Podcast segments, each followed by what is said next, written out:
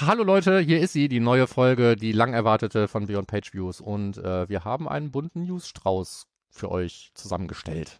Wir haben denn unseren Check-in haben, wir, haben wir erweitert. viel zu lange am Check-in gebraucht, oder? Nee, nee, nee, nee, der Check-in ist ja super wichtig, glaube ich. Äh, Das lassen wir euch entscheiden. Check-in ist ganz viel drin. äh, Alles, was wir nicht mit Links belegen können, packen wir in den Check-in. GA4, GTM, BigQuery, Newsletter etc. Und aus dem Server-Side, Fundstücken, Consent Mode, vollgepackt. Ja, alles dabei. Viel. Spaß dabei. Bis gleich. Beyond Page Views. Der Analytics Podcast mit Markus Bersch und Michael Janssen.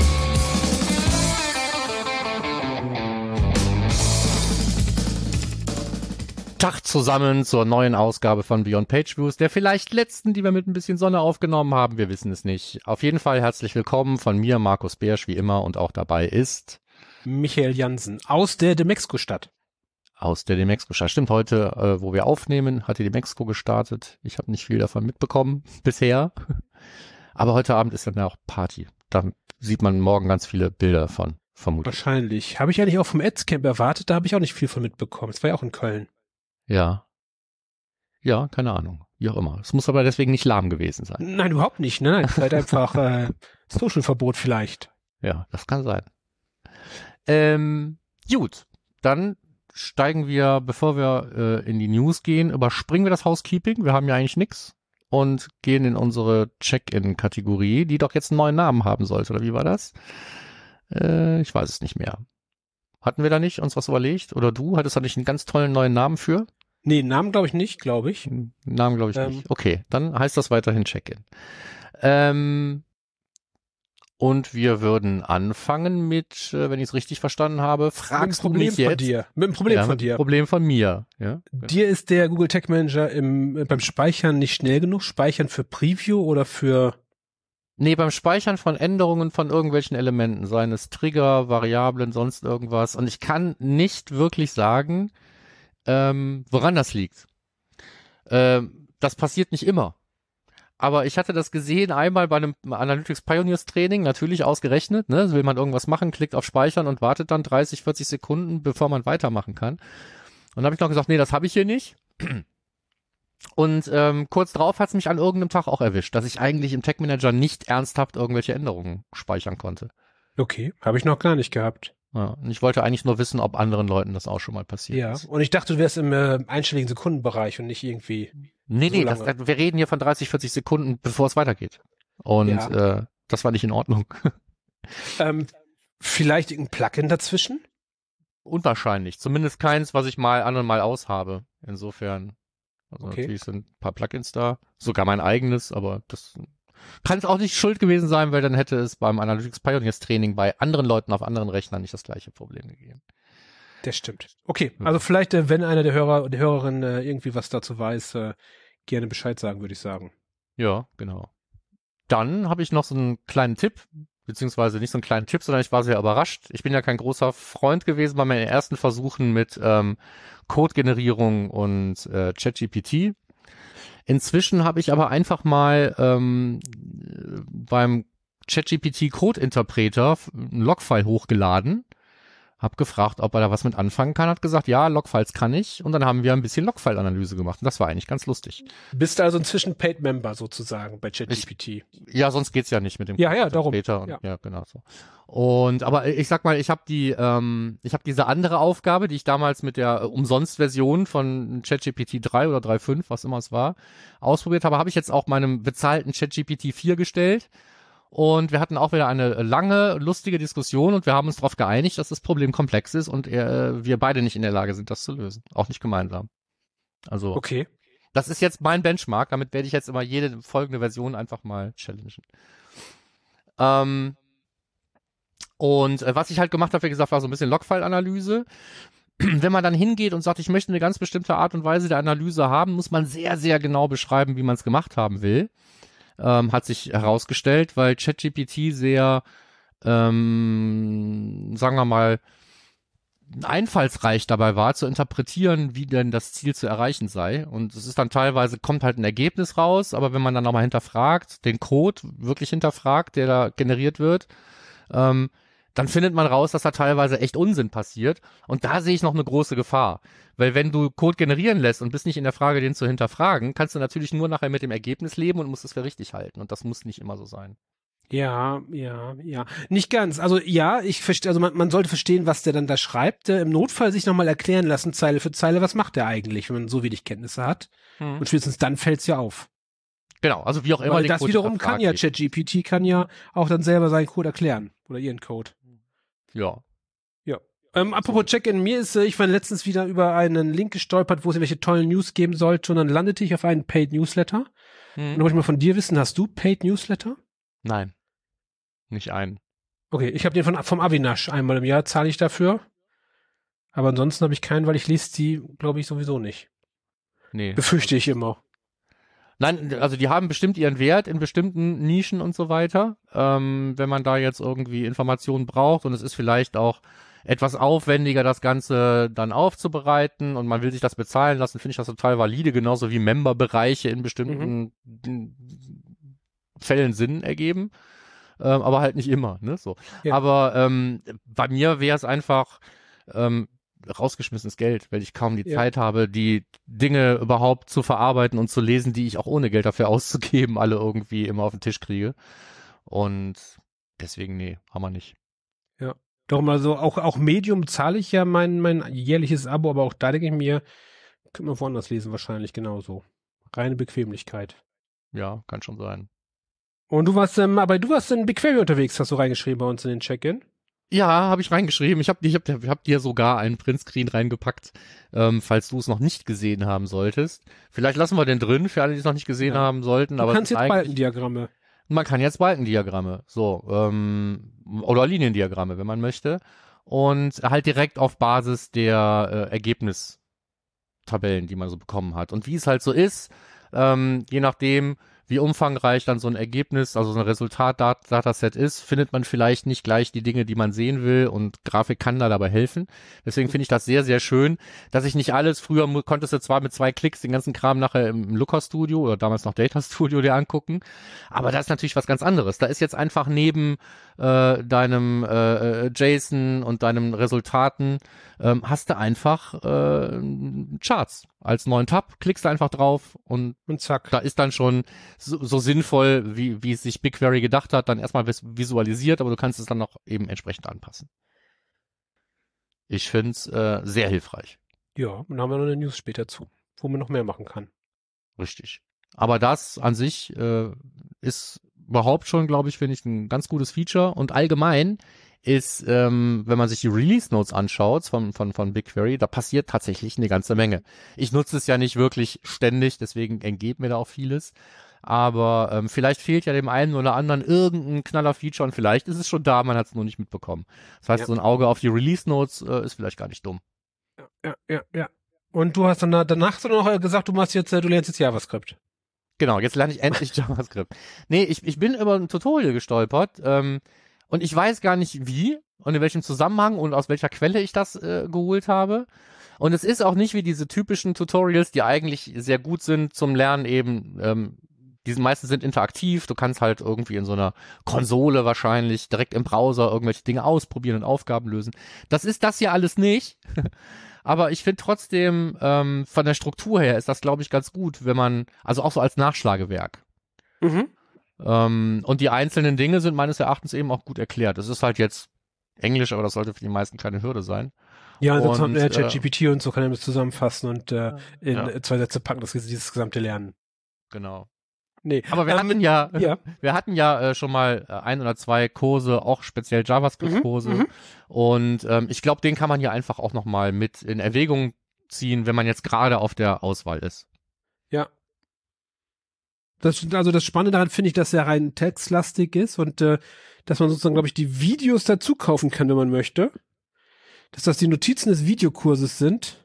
Und ich finde ja, Ja, ja, tatsächlich, genau, genau. da, tatsächlich finde ich ja tatsächlich den Text spannender als die Videos. Weil Videos, die sind immer, das dauert immer so lange, finde ich, die anzugucken. Lesen geht schneller. Ja. Videos sind so verdammt linear. Aber jeder Ja, Jack ja, ist anders, ja, ne? Ja, Insofern, ja, auf jeden Fall, auf jeden Fall, auf jeden Fall. Jeder lernt so, wie er am liebsten. Am liebsten mag ich beides. Ich glaube, es hatte, ich hatte mal einen Kurs bei CXL oder wie die heißen und die hatten tatsächlich dann äh, das Video und den Text da unten drunter. Und einmal hatte ich gesehen, da hatte jemand ein Video und unten den Text, aber nicht einfach nur als, äh, als Tonspur, sondern vernünftig zusammengefasst auch, also vernünftig strukturiert und so, mit Überschriften und so und Bildern zwischendrin. Also eher so wie jetzt hier dein Beispiel dann. Ja. Ich habe auch schon Dinge gesehen, wo dann der Text unten mitscrollt und so weiter. Ja, ja, das sozusagen als, als direkte Mitschrift sozusagen oder als, Genau. äh, Ja, das, das, also gibt schon viele gute Kombinationen. Ne? Ja. Ähm, viele gute Kombinationen. Wie kriegen wir jetzt hier die Kurve? Ähm, du hast ist festgestellt, super, ist dass super. Es, du hast festgestellt, Nee, ich dass es fast, nee, also jemand hat festgestellt, ähm, dass Cookie-Syncing nicht nur sich auf Cookies äh, konzentriert, sondern jetzt neuerdings auch Data Layer durch die Welt geschickt werden. Genau, äh, David Vallejo äh, mit seinem äh, Day hier Analytics Debugger Plugin hat festgestellt, dass äh, Snapchat nicht einfach nur die Daten überträgt, die man Snapchat gibt, sondern Snapchat überträgt einfach den gesamten Data Layer. Alles, was da drin ist, komplett. Ja. Das gesamte Objekt. Das heißt, wenn du da E-Mail-Adressen reinpushst oder irgendwelche Client-IDs Und oder genau das ist es, ne? So, also es stehen halt oft Daten im Data Layer, wo man sich denkt, naja, die stehen ja nur im Data Layer, aber jedes Skript kann die lesen und kann sich vielleicht auch irgendwann entscheiden, zu sagen, ich schick's einfach mal mit, vielleicht steht da ja eine ungehashte E-Mail-Adresse oder ein E-Mail-Hash, der nicht an mich gesendet werden soll, aber ich nehme mir trotzdem mal mit. Das ist Ja, schon das dreist. ja eigentlich nie. Also ist schon super, ich finde, das ist super dreist, finde ich schon. Das Ja, ist schon, äh, ich weiß noch nicht, wie lange die das noch machen werden, wo es jetzt gerade so ein bisschen da, glaube ich, ein bisschen höher, höher schlägt, die Wellen, ähm, weil ich würde tatsächlich, das wäre ein Grund, das Snapchat tatsächlich komplette Server-Side-Tagging nur noch ranzulassen oder sonstiges, äh, Ja, mit denen die sich nicht so viel holen. Also das, ist auch nicht mein Lieblingstag. das dann. Also, ja. Ich finde also schon, äh, den gesamten Data Layer fand ich schon äh, sehr knackig. Also, ja. ja. Ähm, ja, dann habe ich noch was mitgebracht und zwar Pip hat im Doppelgänger-Podcast gesagt, äh, dass äh, Feedreader sind so die äh, 2000er oder so, sagte er, wenn er da Inf Informationen rausholt. Ich muss sagen, äh, ich mag meinen Feedreader immer noch sehr gerne, weil ich da relativ viele neue News raushole. Markus, wo holst du deine neuen Sachen her?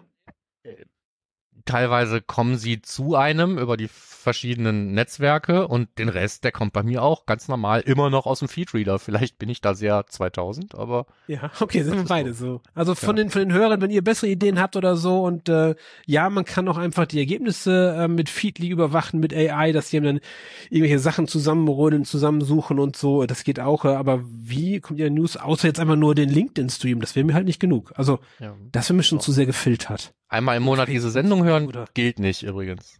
Ach so, das nicht. Ja, genau, genau, Nee. genau, genau, genau. Nur Beyond Pages finden wir sehr schön, aber das ist ein Vorschlag, den, den, äh, den, den äh, kennen wir schon, weil das machen wir ja. So lernen wir ja selber, dass wir uns selber anhören. Gut, Okay. und jetzt hast du uns einen Eine neuen, neue Ecke. Eine, eine neue Ecke in der Ecke geschaffen, nämlich äh, GA4, die Beschwerdeecke. Ich weiß Nein, nicht ganz. Äh, Nein, nicht Beschwerdeecke ist. Nee, Neuigkeiten, tolle Sachen, Überlegungen, die einfach so, sonst äh, bei den Fundstücken ist ja unser Ansatz, dass man immer einen Link zu hat oder so. Ja, genau. Ähm, und Hier halt äh, jetzt, äh, Aber das sind so Fragen aus der Praxis, ne? Genau, eigentlich. genau. Zum Beispiel ähm, hatte ich ein Posting rausgehauen, da wo ich sagte, komm, bei GA4 ähm, keine Session-ID mehr. Hab ich da reingeschrieben. Das waren drei Sachen, die ich da Nee, reingeschrieben habe. ja, Timestamp nicht, Session-ID nicht und weiß ich nicht. Weiß ich auch nicht mehr. Keine Ahnung. Auf jeden Fall die Sachen, die man, die viel zu viele Dimensionen aufmachen, ne? und dann sagt einer, naja, ein Timestamp äh, schicken wir mit fürs Data Warehouse, sag ich, aber als benutzt du diese Dimension, macht das ja deine, deine äh, Analysen kaputt, sondern nee, schicke ich als Metrik. Wo ich sage, ein Timestamp als Metrik finde ich schon äh, knackig. Ein Timestamp als Metrik, also Als Metrik. benutzerdefinierte Metrik. Ja, aber die addieren sich doch dann nachher in aggregierten Reports auf. Mhm. Das ein, ergibt das einen Sinn? Nein. Nee, aber naja das- gut, also um sie irgendwo zu haben, um sie auszuwerten, wunderbar. Wenn die da kein Kardinalitätsproblem verursachen, dann ist es vielleicht auch eine gute Idee. Hab ich auch gedacht, Aber- ja. Ähm, weiß ich nicht. Äh, keine Ahnung. Die, Also die, um, um die eigentliche Frage zu beantworten, wenn man ja. das nicht als Metrik macht, wenn man sagt, wir bauen uns jetzt einen Timestamp und so weiter, sollten wir den wirklich senden. Ähm, ja, nee, er hat tatsächlich gesagt, ich habe als benutzerdefinierte Dimension macht es keinen Sinn und dann kam als Antwort, nee, er macht es auch als Metrik. ja. Und dann machen Timestamp ist halt, die Sekunden seit 1970 ist für mich halt eine Metrik, ich wüsste nicht, wofür ich die einsetzen sollte. Nee. Ich weiß Aber er nicht, braucht wie die halt im Data Warehouse. Aber Ja. auch das Ich weiß nicht, wie sie nachher in den Rohdaten landen. Wahrscheinlich nicht in dieser aggregierten Form, sondern auf Hit-Level sind sie dann wahrscheinlich immer noch vernünftig lesbar. wahrscheinlich. Keine Ahnung. Vielleicht ist das ein ganz schlauer Workaround. Ähm, Vielleicht, die eigentliche frag ich ja. Frage dahinter ist aber, wenn jetzt nehmen wir nicht das Ding, nehmen wir die Event-ID, ne? So ein Fall, den ich hatte. Ähm, haben wir, ähm, hast du die KPI implementiert, an einem Mhm, Server-Side Google mhm. Tag Manager brauchst du eine Event-ID zum Deduplizieren, damit sie die am Server kennst, musst du sie senden. Was sendest du? GA4-Events, also hängst das Ding da einfach dran. So. Und ähm, ich habe dann festgestellt, dass es eine gute Idee ist, die am Server dann aber nochmal zu vernichten mit einer Transformation, bevor man den ganzen Kram an GA4 raussendet, weil da brauchst du ja nicht, du brauchst sie ja nur für die KPI. Weil sonst sendest du zum Beispiel mit jedem Event einfach eine Event-ID, die per Definition so eindeutig wie möglich sein soll. Ne? Das heißt, jeder Wert ist, ist neu. Und ähm, als ich das äh, ausgeschaltet habe, hat das tatsächlich äh, ein, ein Other-Problem gelöst. Aber nur, weil du es als Dimension angelegt hast, oder? Ja, es, es, es- nee, ich habe es einfach nur gesendet. Das war noch nicht mal als Dimension angelegt. Das dürfte eigentlich nicht sein, meiner Meinung nach. Früher war es auch ein bisschen anders als jetzt. Insofern weiß ich auch Ja, ja, nicht. ja, ja, Ne? spannend, spannend, spannend, spannend. Ne? Nee, weil da, und- und da hab seitdem ich, habe ich mich habe ich mich nie getraut, sowas nochmal zu machen. Das heißt, die Frage, die ich eigentlich stellen will, ist, wie schlimm ist das heute, wenn man so ein Timestamp da drin hat oder eine Event-ID als Dimension? Und dann macht es noch einen Unterschied, ob es registriert ist oder nicht. Weil früher hat es nicht wirklich einen Unterschied gemacht, ob registriert Mhm. oder nicht registriert oder Teil der Auswertung oder nicht Teil der Auswertung. Es ging darum, ist es irgendwo in so ein Dataset reingeflossen und wenn ja, dann Mist. Mhm. Und dazu habe ich, ich weiß nicht mehr, wo ich es gelesen habe, leider. Ähm, ich habe einen Mythos gehört. Ähm, jetzt spielen wir die, die, die, unseren Jingle ein für unseren Mythos der Woche oder des Monats. Ähm, ähm, und zwar gibt es, baut GA4 für die Oberfläche im Hintergrund eine Tabelle auf mit möglichst vielen Dimensionen und Messwerten und auf die wird zugegriffen, wenn wir unsere Abfragen machen. Und wenn die länger als zwei Millionen Zeilen ist, dann kommt das ASA-Problem. Mhm. Das ist so ja, also das, dass es, dass es voraggregierte Daten gibt, auf denen unsere aggregierten Reports basieren, das ist klar. Ja.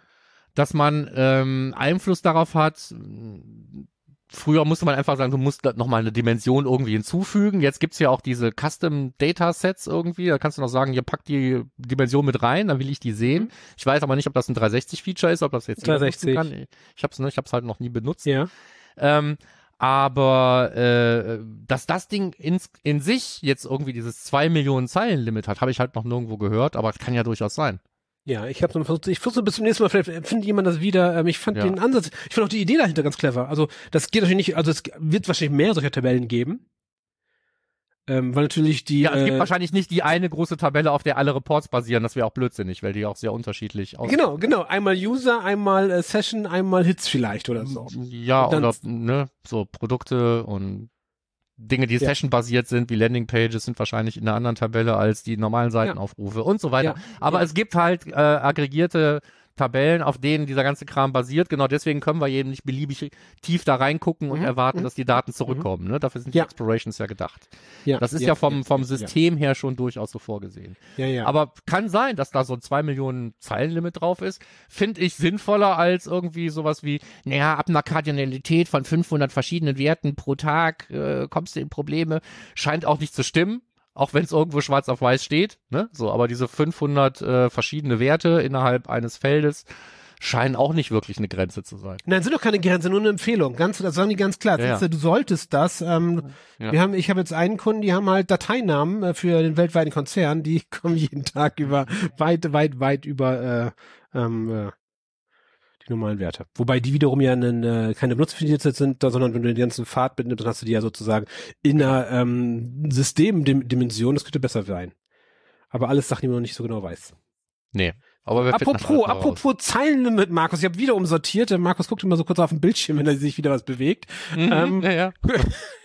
Weil es passt auch noch dazu zu GA4, ähm, von wegen Nutzer zählen und Sessions zählen und so, hatten glaube ich letztes Mal auch schon von wegen, dass, ähm, dass ja nicht eins zu eins tatsächlich die gezählten Nutzer sind, sondern dass die einfach äh, zusammen aggregiert werden, zusammengebastelt werden von Algorithmen und das ist dann der hier Hyper Hyper Lock Lock Plus Plus.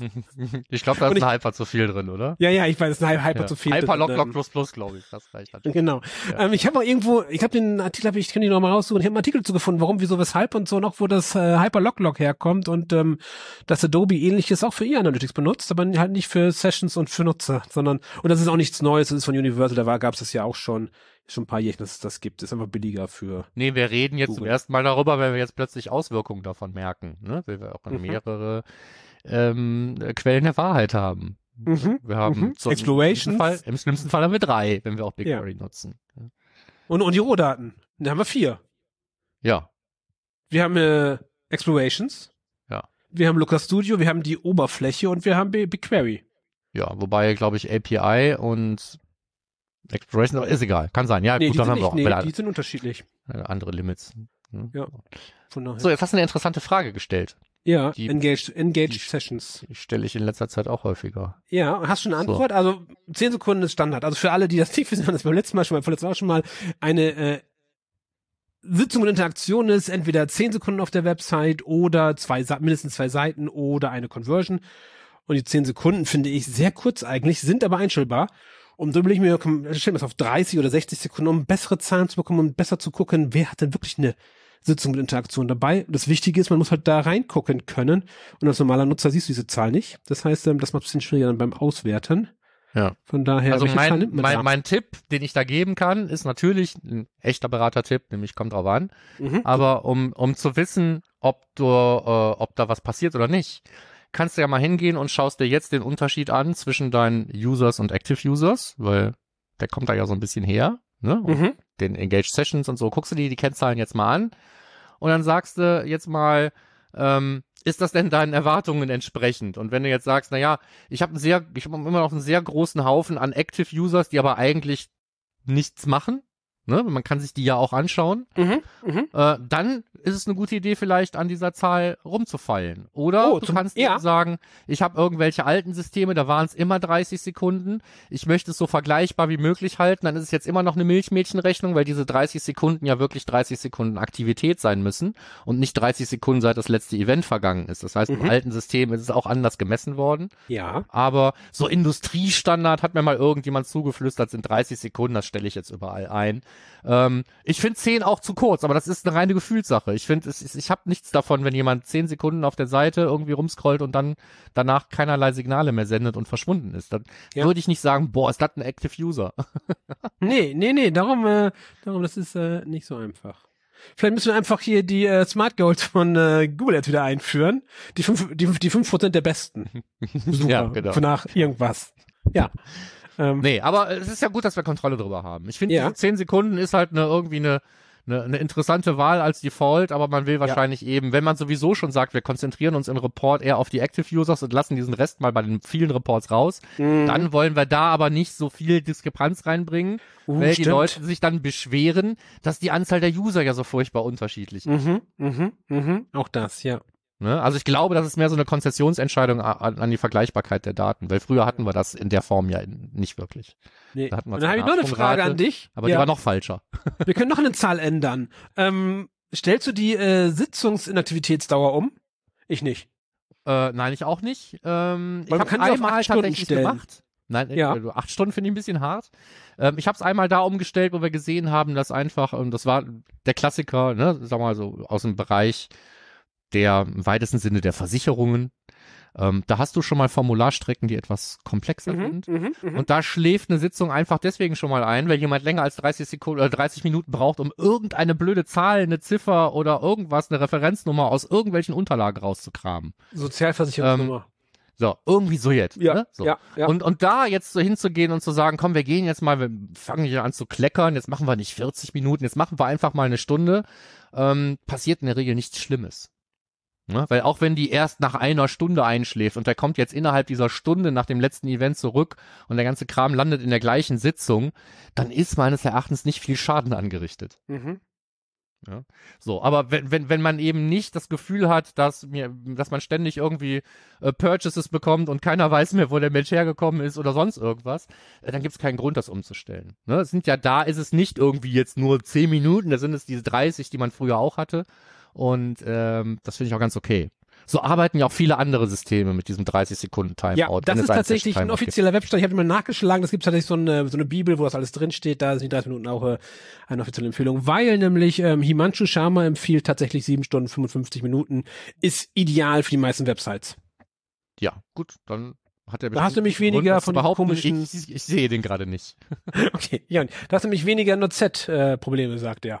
Ja, da hast du weniger NZ-Probleme, weil, weil die Wahrscheinlichkeit größer ist, ähm, dass deine Sitzung nicht eingeschlafen ist, äh, Mhm. bevor jemand irgendwie einen Tab schließt und wieder so ein blödes Rogue äh, User Engagement Event dafür gesorgt hat, dass eine neue Sitzung startet.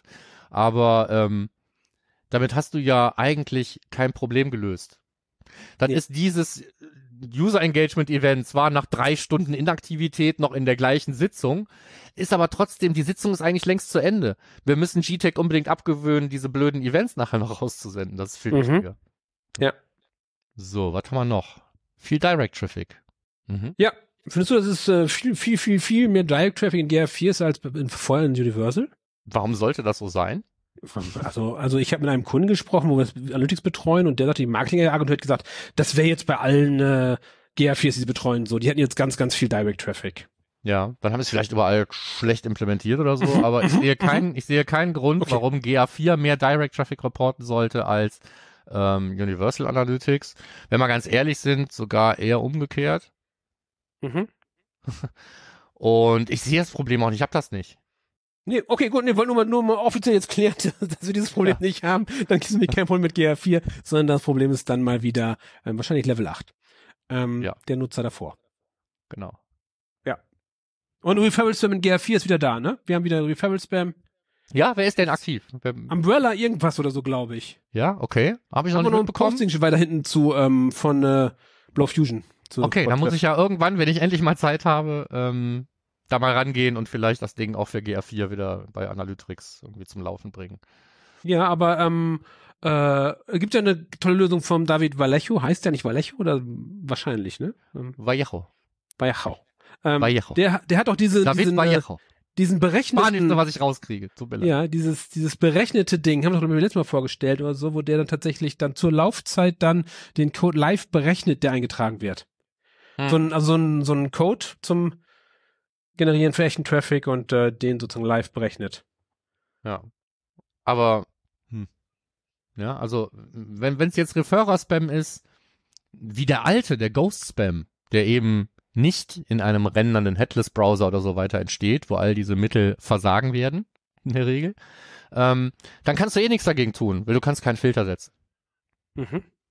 So, Aus das der heißt, wenn du, wenn du den, ähm, ja, Server-Side könntest du das machen, genau. Wenn du Server-Side dazwischen sitzt, dann könntest du das tun. Ähm, allerdings wird wahrscheinlich der Ghost-Spam, wenn er nicht von einer Website generiert wird, auch nicht über deinen Endpunkt laufen, sondern einfach, das ist ja immer noch nicht verboten, direkt an die Analytics-Server gesendet werden. Stimmt. Also ist Server-Side wahrscheinlich auch keine Lösung. Ähm, wo ich mir jetzt so ein bisschen ähm, Gedanken mache, ist, wenn das jetzt wirklich zum Problem wird, dann wird Google da wahrscheinlich reagieren müssen oder sie werden uns Filter geben müssen, Mhm. weil der Spam, gegen den wir das tun, gegen den wir was tun können, ähm, ist der, der dann entsteht, wenn wirklich die Website im Spiel ist, ne? wenn ein Browser im Spiel ist, ein Headless-Browser, ein rendernder Bot, was auch immer. Und dann könnten wir natürlich hingehen und sagen, wenn uns irgendjemand so einen Referrer unterjubeln will, dann hören wir jetzt einfach auf, den zu tracken. Aber ähm, das ist dann was, was du wirklich im Tech-Manager selber in die Hand nehmen musst, weil wir gar keine Mittel haben, um wirklich was dagegen Mhm. zu tun. Aber das wäre zum Beispiel ein Grund für mich, warum ich äh, gerne mit meinem, warum ich gerne so BigQuery und Machine Learning so ein bisschen mal rumspielen möchte, so ein bisschen ausprobieren möchte, um sozusagen Muster reinzugeben und dann relativ schnell zu erkennen, damit man da Ja. arbeiten kann. Also wer wirklich so ein Problem hat, äh, der kann es ja nur eigentlich deswegen haben, weil es kann nicht übers Measurement-Protokoll kommen, sonst müsstest du irgendwo dein API-Secret rumfliegen haben. Mhm. Das haben die wenigsten. Das heißt, irgendjemand hat sich deine Measurement-ID genommen von deiner Website und hat gesagt, die spamme ich jetzt voll einfach mit Fake äh, GTAG-Hits. Das kann ich machen. Das kann ich genauso machen wie früher. mhm. Ähm, dann muss der aber deine Measurement-ID kennen. Dagegen gibt's einen ganz einfachen, ganz einfache Lösung. Du baust eine zweite Property, konfigurierst die genauso wie die Property, die du wirklich nutzen willst, weil sonst stimmt deine Konfiguration im GTAG nicht, die in den Browser transportiert wirst. Also du musst die richtigen Dinge als Conversioner markieren und so weiter. Und ähm, machst die öffentlich, und wenn du einen eigenen Endpunkt hast, kannst du natürlich einfach, bevor du den Kram versendest, die Measurement-ID austauschen. Das geht wunderbar. Am Server die Measurement-ID austauschen geht. Das heißt, wenn jemand spammt, spammt er einfach nur deine Leer-Property voll, ähm, die du nur deswegen hast, um eine Konfiguration im Browser anbieten zu können. Ja, oder einfach sozusagen, hm, das war schön, das ist eine gute Idee, äh, wie komme ich jetzt gerade drauf, ähm, eine zweite Property befüllen und dann den Abgleich machen. Sind die gleich oder, oder was, wo ist der Unterschied? Weil die Wahrscheinlichkeit, dass der, dass der Spammer beide voll spammt, ist gering. Ja, okay, ja. Dann musst du so hinten raus dann die Daten wieder vergleichen, um so einen so einen, so einen Spam-Abgleich zu haben. Ja. Also weißt so schon mal auf jeden Fall, ob es So überhaupt könnte Spam ich meine klärst für du Spam dann. einfach verstecken. Das heißt, die muss dann noch erraten werden, um die voll zu spammen. Und Mhm. ähm, ich glaube nicht, ist, also es ist jetzt viel schwieriger, ähm, eine funktionierende ähm, Measurement-ID zu erraten, als es früher war, ähm, sich einfach eine, eine Liste von ähm, potenziell tatsächlich existierenden Universal Analytics Accounts zu bauen, weil da gab es eine fortlaufende Nummer und die meisten hatten Mhm. minus hinten eins und das war's. Ja. So. Und ähm, das heißt, da auf gut Glück irgendwie Referrer-Spam raussenden, also Ghost-Spam, war früher tatsächlich noch irgendwie ein Ding, was auch immer man damit erreichen wollte. Heute wäre das aber viel zu schwierig. Heute kannst du es eigentlich nur noch zielgerichtet machen. Du musst irgendwie Measurement-IDs haben, sonst sendest es potenziell zu, zu 99 Prozent ins Nichts. Das kann selbst für einen Spammer nachher nicht mehr sinnvoll sein. Was Ja. auch immer er erreichen will, ich weiß es eh nicht. Ja, so Quatsch. Ja, ja, ja, ja, ja, ja. Darum, darum werden wir jetzt mit unserem äh, ähm, Lass uns über GA4 reden auch schon durch, soweit. ja, so ist es. Haben wir alle Klarheiten beseitigt. Ja. Dafür ähm, sind es jetzt nicht so furchtbar viele News, finde ich. Oh, geht. Wir haben noch was vor uns. Ja. Machen wir das. Ähm. Fundstücke. Bam, bam, bam. Ich fange an. Ja. Erstes Fundstück, BigQuery Studio. Ich habe es noch nicht gesehen. Es scheint auch noch eher so eine Beta zu Preview. sein. Oder Preview nennt sich das. Preview, ist keine Beta genau. es nennt sich jetzt Preview. Stimmt, ist ja eine Preview. So. Aber ähm, es gibt eben ein ähm, Produkt, ähm, was, wenn ich es richtig verstanden habe, dafür geeignet ist, sich mit den Daten aus BigQuery äh, auseinanderzusetzen, ohne sich mit BigQuery rumschlagen zu müssen. Ja. Das heißt also viele Analysen einfach in ein Tool ausgelagert, was nicht das Looker Studio ist, sondern eben speziell zugeschnitten auf die BigQuery-Daten. Und in Richtung scheinbar von diesen äh, Notebooks geht, von den Colab Notebooks. Da Ja, stolper ich genau. auch immer mal wieder drüber. Das so, so zusammen zusammengebastelt. Das finde ich sehr cool. Ja. Und dann Es eben auch nichts mehr ohne AI, ne? Das heißt, du bist auch nicht alleine beim äh, Analysieren der Daten und so weiter. Also alles in allem scheint das eine sehr interessante Geschichte zu Auf sein. jeden Fall, auf jeden Fall. Viel zum Spielen, viel zum Ausprobieren. Es fehlt nur die Zeit ein bisschen. Genau. Müssen wir nur unseren äh, eine AI bauen, der uns sozusagen ersetzt. Ja, auf jeden Fall, BigQuery Studio kann auf jeden Fall interessant sein. Ja. Weil Also als, als, als, als, als Verkaufsargument für BigQuery ähm, wahrscheinlich nicht verkehrt. Ne? Weil baut dann doch wieder Hürden ab. Ja. Die künstlich erzeugt wurden im GA4 User Interface. Entschuldigung. Apropos Hürden. Bisher war immer eine Hürde, ähm, äh, wenn man Daten in eine vernünftige in Looker Studio reinbekommen wollte, entweder aus eigenen Dingern oder aus äh, fremden Datenquellen und darum hat sich äh, Aptiva Software hat sich hingesetzt äh, ähm, und hat ähm, eine Anleitung geschrieben, wie man sich einen eigenen Connector baut. Fand ich super. Weil Ja, ich wusste nicht, wie man so einen. Connector baut. Also, Ich auch nicht, ich bin noch mal dran gescheitert. Ich habe das wirklich mal versucht, ist schon eine Mhm. ganze Zeit lang her. Und ähm, jetzt würde ich auch, ich habe das Ding auch gesehen, das ist ein Fundstück von uns beiden. Mhm. Und ähm, das ist bei mir auch auf der mal ausprobieren Liste ja. gelandet. Und, und das Ding ist so klein und so einfach, es macht so wenig. Also, dass man sozusagen schon beim Auswählen des Connectors schon sagt, was man gerne hätte, dass das ist sehr praktisch ist, einfach zum Üben, zum Rumprobieren. Fand ich schön. Ja. Da kann man, glaube ich, nicht Ähm, kaputt machen. Nö. Kaputt machen, das ist eine super Brücke zum nächsten ähm, Beitrag, den wir gefunden haben oder den ich gefunden habe in den Fundstücken. Und zwar geht es um äh, Dinge, die kaputt sind auf der Website. Und dafür gibt's jetzt ähm, als äh, Plugin, also als Erweiterung für Matomo gibt es jetzt äh, Crash Analytics. Crash Analytics kannte ich vorher nur irgendwie so von Firebase. Mhm. Also mehr so aus der App-Ecke. Aber auf der Website gehen natürlich Dinge schief. Und ich nehme an, es ist ähm, ein hoffentlich sehr guter Ersatz, ich nutze es ja nicht wirklich, äh, ein sehr guter Ersatz für das ähm, Tracken von Fehlern, was man vielleicht auf dem einen oder anderen ähm, GTM-Container kennt, ne? wo man sagt, wir senden uns jetzt diese ganzen Fehlermeldungen, wann immer ein JavaScript-Fehler passiert, senden wir uns das und dann schalten wir das irgendwann aus, weil keiner da ist, der sich drum kümmert. So, wenn aber hier jemand jetzt seine Website mit Matomo vermisst und er will tatsächlich gucken, dass die Fehler auf der Website minimiert werden, dann mag dieses Crash Analytics genau dein Ding sein. Mhm. Ich habe dahinter einen äh, Link zu einer kommerziellen Version von einem Tool gepackt, äh, Sentry.io. Hm? Ähm, das äh, kenne ich so aus äh, Frameworks, wo du es einbaust und der sammelt dann auch schon zusammen, welche Fehler wann, wo, wie aufgetaucht sind und so auf der Website. Fand ich sehr praktisch, weil ich weiß nicht, ob die Daten Matomo, ja, jeder wie er möchte. Ähm, ich weiß nicht, ob die da hingehören. Also ist Matomo so performant, weil die Fehler tauchen ja nun echt viel auf. Ist ja viel mit aggregierten Daten automatisiert und Zusammenfassen von Fehlermeldungen und so. Geht nicht, Ja, nur, nicht nur um Fehler Plugin, sammeln. das hat dann macht dann seine eigene Tabelle auf und die wird, wird dann halt deine Datenbank was schneller voll. Aber das machen andere Plugins ja auch. Okay. Weiß ich nicht. Ich würde das, ich würde das sowieso immer nur ereignet, also jetzt unabhängig von diesem Matromo-Plugin und ob eine Datenbank jetzt schnell voll wird oder nicht. Ähm, auch das Error-Tracking ähm, mit, mit Google Analytics in Form von Events oder so, bloß weil es Trigger dafür gibt im Tag Manager, würde ich nie dauerhaft implementieren. Ich halte es für eine gute Idee, das mal einzubauen, das mal zwei Tage laufen zu lassen, die Daten zu analysieren, daraus tatsächlich irgendwelche äh, Aufgaben zu machen, äh, wo Dinge gefixt werden. Und dann kann man es nach einer Zeit irgendwie nochmal äh, anmachen und gucken, ob es wirklich weniger geworden ist. Und es gibt so ein gewisses Grundrauschen an Fehlern, die teilweise auch unvermeidlich sind, wo man gar nicht mehr dran arbeiten kann und die auch nicht wirklich dramatisch sind. Und die jeden Tag mitzumessen, ist blödsinnig. Aber zu sagen, so, wir haben jetzt so ein, dieses Niveau und diese Verteilung von Fehlern und folgende Fehlern, folgenden Browsern, das können wir fixen, haben wir gefixt, dann das danach nochmal, ähm, sag mal, in so einem Feldtest einfach nochmal eine Woche laufen lassen, die Events sammeln, gucken, ob das wirklich besser geworden ist, dann wieder ausschalten, ist eine gute Idee. Aber etwas, was sowieso, von dem ich weiß, dass es jeden Tag mehrfach auf der Seite eigentlich in jeder Session passiert, vielleicht, wenn ich Pech habe bei jedem Seitenaufruf, äh, das immer mit zu vermessen, ist natürlich blödsinnig, wenn es nachher keine Actions gibt, die da rauskommen. Mhm, mhm, mhm. Also das mal so ein Fehlertracking allgemein. Ob man Ja. das jetzt nun in der Webanalyse macht oder ob man die an einer Nein. anderen Stelle sammelt, hey, mir wurscht. Aber Ja, schaut eine Website zum Beispiel an. fehlerfreier machen ist erstmal keine schlechte Idee. Auf jeden Fall, das ist schon mal super. Schlechte Ideen ist auch wieder eine gute Brücke. Ach ja, genau, schlechte Weiter. Idee. Ne? Es gab eine Meldung, ich habe sie nicht ganz verstanden, Markus.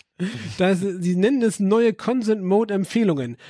Das haben die in die GA4 äh, Change Notes reingeschrieben, in die äh, What's New. Mhm. Meinen die damit mit dieser Empfehlung dieses Banner, was da dann oben angezeigt wird, oder eine, dass das, dass das neu ist oder dass sie was Naja, Neues äh, empfehlen? Wenn ich, wenn ich mich recht entsinne, habe ich die sogar einmal gesehen, diese Meldung. Ich meine, es war im Tech Manager. So nach dem Motto, du setzt doch eine Consent-Plattform ein, die irgendwie den Consent-Mode unterstützt. Warum nutzen wir das nicht? Irgendwie sowas. Genau, okay, gut, dann meinen wir es gleich. Okay, nee, dann ich Ja. wusste auch nicht genau, ob das jetzt einfach nur, ob das Ja. jetzt, ähm, ob sie eine neue Nein, Empfehlung das haben, ist wie man einfach es einsetzt, Werbung. Die machen Okay. Werbung für den Consent-Mode. Okay, gut, dann habe ich es richtig verstanden. Das finde ich ist eine Meldung und einen kleinen Platz für uns hier im Podcast. Relax, Ja, it's just advertising. in What's New ist, dass wir blenden jetzt Werbung wieder ein. Ja, ja, genau. Das Ja, ist das ist schön. Okay, Ja. gut, nee, haben wir es gleich verstanden, das ist schön. So, dann ähm, hat onlinemetrics.com wieder zugeschlagen. Mhm. Und ähm, ich, weiß ich denke, die Fragen, die er da beantwortet, kommen einfach auch aus seiner Praxis, weil ich die immer sehr praktikabel finde, die Dinge. Mhm. Ähm, äh, hier halt die Frage so, was ist jetzt mit der E-Commerce Conversion Rate? Die gibt's ja jetzt gar nicht mehr in der Form, aber wir haben ja jetzt eine User Conversion Rate, eine Session Conversion Rate und wir haben natürlich auch Conversion Rates für einzelne Events, wie ein Purchase und tralala und ähm, lass uns doch mal etwas bauen, was rankommt an die E-Commerce Conversion Rate und die Bauanleitung findet sich bei ihm im Blog, um es kurz zu fassen. Ja, dann äh, gleich ich hinterher mit äh, GA4, the CDP you didn't know you had. Auch äh, GA4 kann äh, Customer Data Plattform sein, das heißt, ich kann jetzt Audiences exportieren und so. Ähm, ist jetzt nicht der Superfall für GA4, würde ich sagen, kann man bestimmt damit machen. Nein, aber es ist, es ist ein Anwendungsfall aus der Praxis natürlich, ne? So, wenn jetzt andere sagen, so bei uns kannst du Audiences exportieren, kannst du hier und da wieder verwenden und die kannst du in dein Data Clean, clean rumschmeißen Mhm. und du kannst die abgleichen und matchen und mixen mit deinen Daten aus dem CRM und was weiß ich nicht. Dann muss das natürlich auch da gehen und deswegen geht das jetzt auch. Ja, darum, da gibt es einen Beitrag zu, findet ihr bei uns in den Shownotes unter telfrequenz.de. Ihr wisst schon äh, äh, vom äh, Gunnar Griese. Ähm, wer, Ja, aus, welchem genau. Land, aus welchem Land kommt Gunnar? Was glaubst du? Äh, äh, Norddeutschland. Mm, nee, Nein. noch weiter nördlich. Noch weiter nördlich. Der ist in Kopenhagen, Dänemark, sitzt der scheinbar Ah. zumindest. Ist er da bei ähm, IIH Nordic. Ist da nicht auch, äh, Ach so, ja klar, das ist ja dem äh, äh, Herrn Rasmussen seine Bude. ja, da scheint der zu sein, von daher. Äh, ja. Gunnar Griese aus äh, Dänemark. Hatte ich sogar gelesen, als ich den Post gelesen habe. Hätte ich nicht drauf, hätte ich nicht drauf reinfallen müssen, ich Dummkopf. Okay. Egal. So, haben wir das auch geklärt. Ähm, das nächste Fundstück stammt aus der Analytics-Kiste, weil äh, Michaela hatte ja sowieso schon äh, mehrere Posts zum Thema Server-Side-Tagging. Und ich glaube, im ersten war es auch schon angekündigt, äh, dass es auch mal um Gentis gehen wird. Und das tut es jetzt im aktuellen Beitrag. wie immer ein fettes Brett mit vielen Lesezeitminuten obendrauf. Ähm, aber es wird dann eben auch mal wirklich im Detail gezeigt, was ist denn Gentis überhaupt, was macht es denn äh, anders als andere, wie sieht das aus, wenn man es aufsetzt und so. Ich finde, da kriegt Gentis so ein bisschen Gesicht, deswegen Mhm. gar nicht so verkehrt. Es gibt inzwischen auch so Workshops, wo man sich das angucken kann, so ein Setup und so. Das war früher alles so ein bisschen ähm, Geheimwissenschaft, das ist es jetzt nicht mehr, aber ähm, finde ich ganz äh, interessant. Also da ich Gentis jetzt vom Backend eher auch zumindest mal rudimentär kenne, waren jetzt für mich keine echten Überraschungen drin. Aber ich hätte mir, bevor ich es zum ersten Mal gesehen hätte, einfach gewünscht, mal einen Blick reinwerfen zu können und genau das bietet ähm, der Beitrag. Ja. Ist Und das ein Gentis oder Gentis? Es ist Gentis, es kommt Okay. von äh, Jarvis und Gentleman. Also Jarvis, dem Anzug von Iron Man, also dem Aha. digitalen Assistenten aus der Mhm. Marvel-Welt. Und ähm, das dann mit Gentleman verheiratet, kommt dann Gentis raus. Deswegen sage ich jetzt auch ganz sicher immer Gentis, weil ich habe extra nochmal gefragt, muss ich jetzt Gentis sagen oder Darum Gentis? fragte ich jetzt mal, weil du ja näher dran Ja. bist. Da habe ich nur Ja, gesagt, du weißt es auf jeden Nein, Fall. Ich habe äh, hab mich schlau gemacht und jetzt wisst ihr es auch alle. okay. Nächster Punkt. Apropos, apropos so Server-Side-Tracking-Gedönskram, äh, da habe ich noch kurz einen Einwurf dazu. Ähm, Mhm. Ich war wieder ein bisschen in Snape.io rumklicken und so, meinem äh, Lieblingsanbieter aktuell für Server-Side-Tracking-Container, weil es so schön einfach ist. Ähm, Ja, Entschuldigung, deren- Justus, der sagt das immer wieder. Ja. nee, weil, weil ähm, zum einen die 20 Euro sind halt unschlagbar im Monat das äh, Startgeld. Ähm, und der Ja, ja, Cookie. Cookie-Härter. Mhm. Kennst du den von denen, wie die das machen, wie die die Cookies auch im, äh, im äh, Safari, die Marketing-Cookies länger haltbar machen? Ich finde das, äh, hat das vorher noch nicht so überlegt, äh, so durchdacht. Ähm, ja, ist das nicht ein Stück, was du auf deinen Server schmeißen musst? Nein, Nein? die schreiben ein eigenes Cookie, Hm? wo, wo ja, alle genau, Pixelwerte ja. drin sind. Ja, ja, richtig, richtig. Ja, ja, das ist diese, diese Geschichte, sagen wir mal, wir, wir nehmen uns jetzt einfach ein serverseitiges Cookie. Ja, den ich ähm, benenne, wie ich möchte. Ja so. Und wenn, wenn ich merke, es ist nicht da, aber ich weiß noch, wer es ist, wenn ich es irgendwie, das ist wieder dieses Cookie-Syncing, Hashtable, Tritratrulala. Ähm, aber hey, solange ich das nur benutze, solange für Konsens, sag ich mal, ja, Mhm, wenn es einen guten Grund gibt und ich gefragt habe und bloß wer jetzt ein Browser entscheidet, dieses Cookie lebt nicht länger als sieben Tage, äh, wenn ich der der Sache ein Schnippchen schlagen kann, finde ich das selbst ethisch vertretbar. Ja, ja, aber ich fand, per Knopfdruck einschaltbar. Fand ich, fand ja, ich ja. mit- mit- mit- mit- schon mal so, das ist ja clever, einfach ein eigenes Cookie, Ja, ja. ben- benenne ich, wie ich möchte, kann dadurch ja nicht wirklich gelöscht werden, eventuell so schnell. Wahrscheinlich, vielleicht, eventuell, man weiß es nie, aber das nur hat's dazu. Ja, nee, jetzt weiß Entschuldigung, ich wieder. Ja, hast recht. Ja, gut.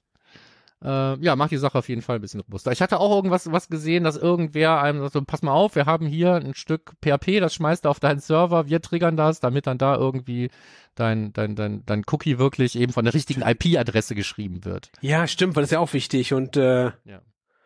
Ja. Ne? IP-Adresse matters. So, Ja, ja, zumindest die ja, erste Hälfte. Ähm, ach, guck mal, da habe ich, hab ich ja was für dich reingetan. Da steht jetzt Mich- einfach dein Name vor, obwohl ich das da reingepackt habe. nehme ich doch gerne. Ja, neue Trainings für Generative AI. Ich bin noch nicht mit meinem äh, ähm, äh, GCP Pass äh, Data Dingsbums habe ich noch nicht angefangen. Da wollte ich auch noch mal. Da, das, da hast du schon mal gemacht, oder? Hier GCP so ein Pfad oder so? Genau, da habe ich ein paar so Sachen, habe ich da mal gemacht. Ja. Also ich finde auf jeden Fall schon veraltet. Also ich kriege ja noch immer Mails dann irgendwie von, speziell irgendwie von, von, von, von äh, AWS oder Azure, wenn man da irgendwelche Kurse gemacht hat, dann kriegst du in unmittelbar, nachdem du den gemacht hast, kriegst du irgendwie, er ist jetzt veraltet, wir haben das alles, das ganze Alles Material nochmal. Ja, ja. ja, Ja, also die Welt Nee, ändert ich- sich halt auch ständig. Ja, ich wollte bei der GCP wollte ich den Product Owner Pfad machen für irgendwie so einen Kram, damit man mal so ein bisschen von allem weiß. Mhm. Das war, aber jetzt zu dem äh, Link, den wir jetzt haben, es geht um Generative AI on Google Cloud, New Training Content from Introductory to Advanced. Das heißt, äh, da könnt ihr sehen, was kann man eigentlich oder kann man lernen, was kann man denn alles mit der generativen künstlichen Intelli- Intelligenz, also der GKI, Generative AI machen. Äh, warum sagen wir in Deutschland nicht KI und warum sagen alle eigentlich alle anderen nicht KI? Weil wir haben es doch erfunden, oder nicht? Haben wir das? 100 Jahren? Ich meine, wir waren da führend mal irgendwann mal. Wie Ja, bei so ich- vielen. Ich, ich kann mich an so viele Sachen nicht mehr erinnern, die So wie bei den Autos auch. hab. Waren wir auch mal. Ja, ja. Egal. Anderes Thema. Autos braucht kein Mensch und Parkplätze in der Innenstadt auch nicht. So. Ähm, genau. Nee, aber also, ich fand, ich fand diese, äh, diese, diese Mischung hier deswegen auch ganz gut, weil es eben auch für verschiedene Wissensstände gedacht ist. Ne? Ich habe bei, bei, bei Microsoft mal so ein Ding gemacht, das war halt wirklich sehr rudimentär. Ähm, also mehr so mit den Einsatzmöglichkeiten, auch eben jetzt im Bing-Umfeld, ne? da ist ja jetzt jede Menge ähm, KI-Tools sind da ja jetzt zu kriegen und zu haben. Ja. Und ähm, äh, da, das war halt irgendwie, das war sehr basic und hier finde ich halt ganz gut, dass man mit Basics anfangen kann, aber wenn man dann nachher sagt, naja, ich bin ja aber eigentlich, möchte ja jetzt wirklich einsteigen, dann gibt's dann eben auch andere Angebote auf diesem Lernpfad da. Oder in dieser Trainingsübersicht. Ja, aber bei einigen braucht man einen Kredit für. Also Credits vom einige zum Lernen von denen. Ja, dafür machst du dann aber auch wieder Labore und so weiter. Ne? Das ist dann ja nichts ja. äh, nix Neues. So und das Schöne an den Laboren ist, ich verkaufe sie jetzt hier nochmal, selbst wenn du das falsch machst, äh, dich kann es nichts kosten. Ach so, du meinst, wenn du dann sozusagen den Account hast, in dem du, das war, aber das war mir zu kompliziert. Dann sagen die, ja, und wenn du dann jetzt anfängst, dann musst du dann aber nicht mit deinem normalen Account dich einloggen, sondern dann musst du mit einem anderen Account einloggen und da musst du gar nicht, wenn du diese Quick Labs machst, dann wird eben ein Account für dich bereitgestellt, ähm, äh, alles wird vorprovisionieren, die Dinge werden mhm. installiert mhm. und so mhm. weiter und irgendwann bist du dann fertig und kannst direkt in die vorbereitete Umgebung reingehen, kannst da dein, deine Aufgaben erledigen, kannst es nachher prüfen lassen und wenn du fertig bist, dann sagst du einfach hier runterfahren, die Scheiße, fertig. Dann ist alles wieder weg. Ja, ich, ich, ich, ich meine nur, dass das so kompliziert beschrieben war, dass ich jetzt bloß nicht die Sachen mit meinem eigenen Account machen soll, dass ich das am anderen nehmen soll. Ähm, das mag einfach sein, aber ich stand davon da, oh nee, ich möchte jetzt hier, das ist mir zu kompliziert, was ihr von mir wollt. Ja, es mag abschreckend sein, gebe ich ja. recht. Aber ich wollte da tatsächlich, ich habe die mal drauf, ich wollte, glaube ich, den Learning Pass wollte ich, nicht Data Analyst, das ist mir zu kompliziert, so ein Kram, ähm, was Cloud Architect? Nee. Ich glaube, irgendwas mit Product Owner. Es gibt da so einen Practitioner-Pfad auch und sowas, glaube ich, aber keine Ahnung. Du wirst es wiederfinden. Ja. Das war meine vorsichtige, mein vorsichtiger Versuch zu fragen, ob wir weitermachen wollen. Nee, nee, nee. Ich bin nee, wollen wir nicht? Ich bin jetzt gerade, ich bin, ich bin gerade im, im, im Hyperfokus, so geht gerade nicht. Ich muss hier, ähm, ich glaube, es war dann Startup Cloud Engineer Learning Pass war das, glaube ich. So, Markus, der Herr der möchte jetzt weitermachen. so, ähm, und auch da wieder steht Last Updated zwei Tage ago. Ähm, ein bisschen so. Musik drunter legen, das ist alles. Ja, ja, ja. Äh, ja. Darum gehen wir mal lieber was einkaufen, gehen wir ins Merchant Center. Ja, ähm, äh, andere, ein anderes Fundstück, gleiche Quelle. Also wenn David Vallejo an seinem Analytics-Debugger rumbastelt und äh, anfängt, irgendwelche neuen Dienste da reinzunehmen und die Hits zu analysieren, dann findet er eben schon mal so Sachen wie äh, ein Data Layer, den sich, was war's, TikTok, Pinterest, wer war's? Snapchat einfach unter Nagel reißt. Einfach und was er auch gesehen hat, und ich frage mich, was ist das? Ich habe keine Ahnung, wo es herkommt, deswegen hier die offene Frage. Ähm, es gibt äh, auf einer Merchant Center Domain einen Endpunkt Collect und an den werden Daten gesendet, die aussehen, als würden sie von GTEC dahin geschickt werden. Und ähm, ich habe in Merchant Centern wirklich das Backend durchgeklickt und durchgespielt. Ich habe nichts gefunden, wo ich da irgendwas aktivieren kann. Ich weiß nicht, ob es irgendeine Zusatzfunktion ist, die irgendwas mit irgendwelchen Google Ads Kampagnen zu tun hat, von denen ich auch noch nie was gehört habe. Wenn ihr wisst, was es mit diesem Endpunkt auf sich hat, ähm, er hat ja selber nachgefragt bei Twitter, dann habe ich mir das so als Revisit nach, nach einer Woche oder sowas nochmal in den Kalender gelegt, aber ähm, da ist auch nichts passiert. Und jetzt gibt's da auch eigentlich nichts außer seiner eigenen Antwort, wo man noch ein paar Details sieht zu diesen Hits. Mehr passiert da nicht. Das ist Merchant Center Analytics.goog slash mc slash collect. Das sieht halt irgendwie nach Merchant Center Analytics aus. Mhm. Und wenn irgendjemand weiß, wofür das gut ist, dann wäre ich persönlich dankbar für eine Nachricht. Das ist schön. Okay, das hätten wir auch das äh, Merchant Center Analytics. Dann hätten wir noch ähm, Bot Traffic und GR4 vorhin schon mal kurz angesprochenen. GR4 taucht immer wieder Bot Traffic auf. Ähm, ähm, Blow Fusion hat dazu einen Artikel geschrieben, wie man den eventuell erkennen kann, indem man Dimensionen durchschaut und so, was sind denn so häufige Dimensionen dafür und dann äh, irgendwann weiß, habe ich Bot Traffic oder nicht. Da müsste mich gar nicht so einfach in GR4, finde ich, den Bot Traffic ja ausfindig zu machen. Außer wenn man so ein ähm, Skript hat von dir, einen Bot-Detektor für den Tech-Manager um dieses JavaScript-Ding, dann sieht man schon schneller. Ja, dann gibt's ja auch verschiedene äh, Varianten von, ne? Ob ich jetzt wirklich so einen Feature-Test mache oder nicht, sei mal dahingestellt die Bots, die ich einfach erkennen kann, das sind die an ganz blöden Auflösungen wie 0 mal 0. Ne? So, wenn ich die irgendwo sehe im Tech Manager, dann kann ich halt mich entscheiden, die ganzen Daten gar nicht erst zu senden. Oder ja, wenn im User ja. Agent drin steht äh, Phantom.js, dann kann ich es halt bleiben lassen. Ne? So. Ja. Aber alles andere ähm, auf, auf Basis der Daten, die dann schon in der Webanalyse gelandet sind und wo einem ganz viele Informationen fehlen, dann nochmal zu bestimmen, ob es, ob es ein Bot war oder nicht, ist extrem schwierig. Natürlich kann man sehen, wenn man einen Spike hat und der kommt irgendwie aus Kanada und das ist alles 800 mal 600, dann war das wahrscheinlich kein echter Mensch. Mhm. Aber dann ist es ja auch wieder zu spät. Du kannst ja nicht einfach hingehen und sagen, ich blende alles aus, was mit 800 mal 600 aus Non-EU-Staaten oder sowas daherkommt. Das naja. ist eventuell ein bisschen übertrieben. Ja, aber wenn, also ich habe da so eine Idee im Kopf, an der ich basteln muss, wenn mal wieder Wochenende ist und ich frei habe, ähm, Mhm. dass man versucht zu identifizieren, woran liegt, also was könnten denn jetzt Bots sein? Also wirklich über mehr Dimensionen hinweg als nur zwei, drei und das und zwar dann gleichzeitig und dann eine Mhm. Mustererkennung machen und dann daraus dann aus dem Resultat bei denen, wo man sagt, das ist aber sehr, sehr hochwahrscheinlich, daraus ein Segment bauen. Sozusagen ein klar. Segment, was dann sozusagen einem generiert wird und man sagen kann, hier. Und das ist mit hoher Wahrscheinlichkeit dann der Bot-Traffic. Ja, das kann man machen auf Basis der bestehenden Daten oder man kann eben, und das ist ja auch angesprochen, am, äh, am eigenen serverseitigen Endpunkt kann man natürlich auch noch ganz ganze Menge machen. Man kann auch im Client viel machen, nur die IP zum Beispiel nicht auswerten, ohne halt einen Server zu fragen, wie ist denn die IP von dem Client hier gerade. Das ist halt ein bisschen doof. Aber es gibt Möglichkeiten, ähm, mh, Informationen darüber, wie wahrscheinlich es ist, ob jemand jetzt äh, ein Bot ist oder nicht, mit als Dimension zu erheben und auch an die Webanalyse zu senden. Einschließlich irgendwie so Sachen wie Recapture oder so, wobei man da auch wieder nach Zustimmung fragen sollte. Mhm, mhm. Ne? Macht alles nicht Aber einfacher. Bot-Scores gibt's äh, mehrere und wenn man die mitsendet, dann sind die Möglichkeiten viel besser, Segmente zu bilden, als nur auf Basis von Geolokation und Browserauflösung. Ja, aber das Problem ist ja mal, also zumindest die, die, die, die, die, die mich oder uns fragen, also uns fragen, wenn wir so Audits machen und sagen, die haben halt da vorher nicht sagen und sagen, haben wir Bot-Traffic oder nicht, oder wir haben hier einen Peak, ähm, der ist Mhm. merkwürdig, ist das Bot-Traffic. Wir sagen, naja, da sind halt so wenig Daten vorhanden, das ist halt schwierig auszumachen, ob das jetzt Bot-Traffic ist. An, an den Daten, die in GA4 dann drin liegen.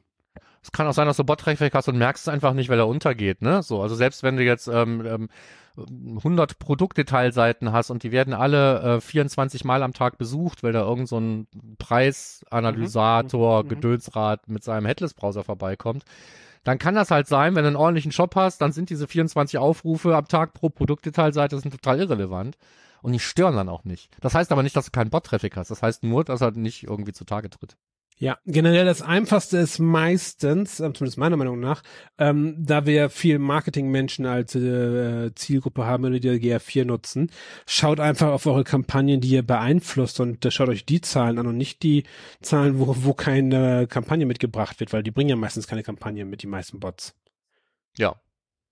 Oder die wollen einem, das sind dann Bots, die einem Referral spammen oder Ist Kampagnen keine Kampagne, Referral ist für mich keine Kampagne. Das ist ähm, keine Kampagne. Nee, äh, Nee, Spam-Kampagne. Das ist Ja, keine Kampagne von dir. auch, also ne? guck, paid du hast ja gesagt, guck auf deine Kampagnen und nicht guck Ja. auf Kampagnen. Gut, dann haben wir noch was zum Server-Side GTM. Ja. Um genau zu sein, zum Server-Side GTM auf Cloud Run, Ja. weil nur da hat man ja im Moment äh, so ein bisschen mehr Arbeit, wenn man ähm, das Ding updaten will. Ja, generell, ich finde halt in der Google Cloud, ähm, ähm, da finde ich halt ähm, Cloud Run oder App Engine, bis man sich da auch rauskommt. Wenn man niemanden in-house hat, ähm, der sich darum kümmern kann, dann geht doch zu Justus. War das gut, Markus? Ja, das war spitze. Nee, also ich, ich rate inzwischen allen, die niemanden im Haus haben, mit, mit jemandem, der die Google Cloud ein bisschen im Griff hat, der mal so ein Update fahren kann oder so wie, so wie von, von Moritz. Super, super Ding, so eine ähm, Cloud-Function, um die zu gucken, bin ich aktuell und dann up-to-date und wenn es nicht funktioniert, dann bleibst du auf dem alten System bestehen und so. Finde ich super. Ähm, aber man sollte halt wissen, was man da tut. Ja, und nicht, nee, so, nicht, nicht so wie, ähm, wie äh, äh, äh, Microsoft gerade irgendwie 32 Terabyte an privaten Daten veröffentlicht hat, aus Versehen, weil die einen falschen Link ins GitHub gepostet haben. Hast du schon gehört? nee, habe ich nicht gehört. Das kam wie gestern oder so. Bei irgendeinem KI-Tool haben die aus Versehen dann äh, äh, Microsoft Teams-Chats mitgeschickt und sowas von, äh, ja, aus Versehen, aus vom eigenen Rechner. Die haben einfach sozusagen den kompletten Dropbox-Zugriff mit Dropbox-Set einfach rausgegeben, so ein Stück weit und da hochgeladen. Shit happens. Und das mit der Google Cloud ist halt, ähm, finde ich, wenn man sich da nicht auskennt, äh, Nee, aber es ist halt, ein Endpunkt ist ein Server wie jeder andere auch, habe ich auch schon mal gesagt. Und dann muss jemand da sein, der ihn administrieren kann, wenn irgendwas schief läuft. Ja.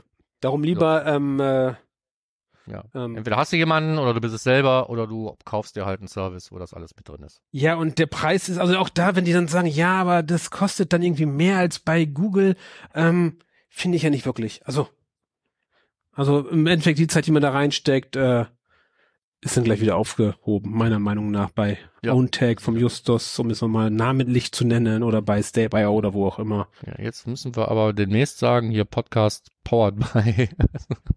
Ja, aber es sind Nee, halt wir Sachen, die gerade die Menschen umtreiben und die dann immer sagen, ich gehe zu Google Cloud, ist billiger. Und, ich sage, ha, ja.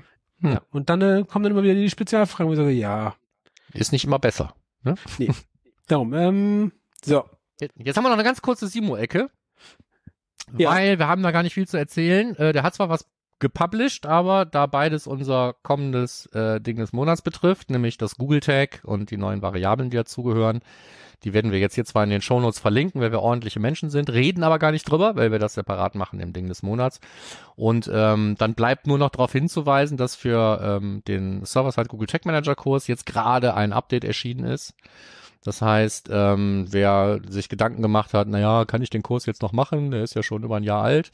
Ähm, der hat ja nicht ganz Unrecht, ne? so, weil hat sich ja inzwischen viel getan. Transformations sind dazu gekommen, Schnick, Schnack, Schnuck. Ähm, das heißt, der ganze Kurs ist nochmal neu überarbeitet worden und deswegen gibt's jetzt wahrscheinlich äh, da auch wieder so ein bisschen Schwung rein. Ich habe mir die neue Version noch nicht angeguckt. Der hat so ein ganz interessantes Pay What You. Like Modell. Ne? So, das heißt also, ich als äh, äh, jemand, der den ersten Kurs gekauft hat, der kann den zweiten Kurs haben und ich kann mir überlegen, ob ich da 0 Euro oder 37.000 Euro für bezahlen will. Das liegt ganz an mir. Ich meine, er hat Oh. mal mit Lifetime Access geworben anfangs. Ja, ich habe ja auch Lifetime Access und ich, wenn ich jetzt will, kann ich ja auch diesen Kurs einfach den abgedateten nehmen und 0 Euro dafür bezahlen. Okay. Ne? Da hat sich nur gedacht, ich habe so viel Mühe da reingesteckt, vielleicht möchte jemand was bezahlen. Ja, okay, finde ich aber, naja. Ja, ich habe eh noch keine Zeit, den zu machen, deswegen muss ich diese Entscheidung noch nicht treffen. Ja. und damit sind wir raus aus den News und ähm, können jetzt ganz schnell noch. Äh, Ich hätte noch einen Tipp des Monats. Ja, wunderbar. Ähm, da gibt's ein E-Book ähm, äh, zu dem Torten-Dilemma, also wie man Ach, guck mal, das kenne visualisiert. ich. Ich, ich war beim Kennst Scrollen, das? war ich zu langsam. Ja, ich habe ja meinen Kennst eigenen das? Tipp da reingehauen. Ich wusste nicht mehr, was es war. Sorry. Ja. Genau, du hast ein Buch geschrieben sozusagen, ähm, das ähm, über um Datenvisualisierung mehr oder weniger geht. Äh, Genau. Also, ähm, um eine lange Story kurz zu machen, das ganze Buch ist mehr oder weniger ein Experiment. Ich bin ja kein ausgewiesener Fachmann im Bereich der Datenvisualisierung, habe trotzdem eine Meinung dazu und habe gedacht, ich stelle mich jetzt mal hin und äh, tu so, als würde ich genug wissen, um ein Buch zu schreiben. Weil die Idee ist, wenn man das Buch jetzt liest und äh, man hat kein Vorwissen, dann ist es trotzdem ziemlich wahrscheinlich, finde ich, aus, aufgrund dieses Experiments zu verstehen, worum es da geht, weil ich habe ja auch kein großes Vorwissen. Jetzt sehr gut. Also, Bevor du jetzt weiterredest, ich weiß gleich, was wahrscheinlich kommt, äh, schreib mir kurz zu den Veranstaltungen und guck mal, bei welcher Veranstaltung bist du denn als nächstes? Also bist du äh, Measure Camp Wien, Warschau oder Brüssel? Äh, Wien wahrscheinlich, Warschau auf keinen Fall. Da ist nämlich der OMT am gleichen Tag und in Brüssel wahrscheinlich auch. Okay. Ähm, und der Erste, der dich in Wien trifft und auf das Buch anspricht, der kriegt das Buch in, als Hardcover, oder? Der kriegt das in gedruckter Form, genau. Siehst du? Darum, äh, das wollte ich dir mal gleich. Ja, äh, Das ist eine Gelegenheit. Aber es ist ein E-Book und es kostet nichts. Ihr könnt das also runterladen unter dem Link, den ihr in den Shownotes findet. Und ich wäre super interessiert, ob das tatsächlich irgendwie überhaupt funktioniert. Oder ob dann ob es nachher heißt, da steht so viel Mist drin. Ich habe absichtlich nachher erst ganz viele Bücher über Datenvisualisierung und Data Storytelling, also ein Schnickschnack gelesen. Und ich hatte jetzt nicht das Gefühl, Mensch, ich muss das Buch vom Markt nehmen. Also ich lasse das jetzt mal, wo es ist. Es sind äh, schnuckelige 50 Seiten, also da, da kann man schnell Ja. durchgeblättert. Hast du die da sind ganz viele Success-Formel Bildchen drin. Drin? hast du nicht mit drin, oder? Hm, Nein. Okay, gut. So, nichts Überflüssiges. Ja, finde ich, ja, war, war, Ja, äh, habe ich jetzt absichtlich gesagt, Ja. um Okay, ansonsten Sich Veranstaltung im aufzuregen. Measure Summit am 11. bis 13.10. Wer noch kein Ticket hat, sollte sich eins kaufen genau. oder live dabei sein, was ich mir schwieriger finde. Ich will mir wieder ein Ticket kaufen. Aktuell noch äh, zum äh, Pre-Sale oder Early Bird, wie auch immer man das nennt. Ähm, ja, ansonsten ist Markus äh, beim OMT am 13.10. Genau. Du beim SEO Day am- am 2.11. Genau, am 2.11. bin ich beim SEO Day und dann ist der Marketing Analytics Summit im November. Bist du da? Nein, da bin ich nicht, aber da sind, glaube ich, eine ganze Menge interessante Vorträge, wenn ich mich Okay. recht entsinne.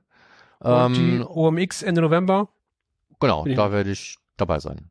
Okay, das war's von uns. Dann Das haben wir auch sind die, die Termine. Fast voll. Genau. Dann darfst du den Abspann machen. Ja, wollten wir ja aber auch so haben, ne? So. Ähm, ihr hoffentlich auch. das war also unsere Newsfolge für den Monat, lass mich kurz nachdenken, vermutlich den September. Mhm. Und wenn es euch gefallen hat oder auch nicht, lasst es uns wissen. Wenn es euch nicht gefallen hat, schickt uns eine E-Mail. Wenn es euch gefallen hat, bewertet uns auf den gängigen Plattformen. Wie immer, äh, Shownotes bei termfrequenz.de. Da sind die ganzen Links, über die wir geredet haben. Wir freuen uns, wenn ihr auch in der nächsten Sendung wieder dabei seid. Bis dann und tschüss. Bis dann dann. Ciao.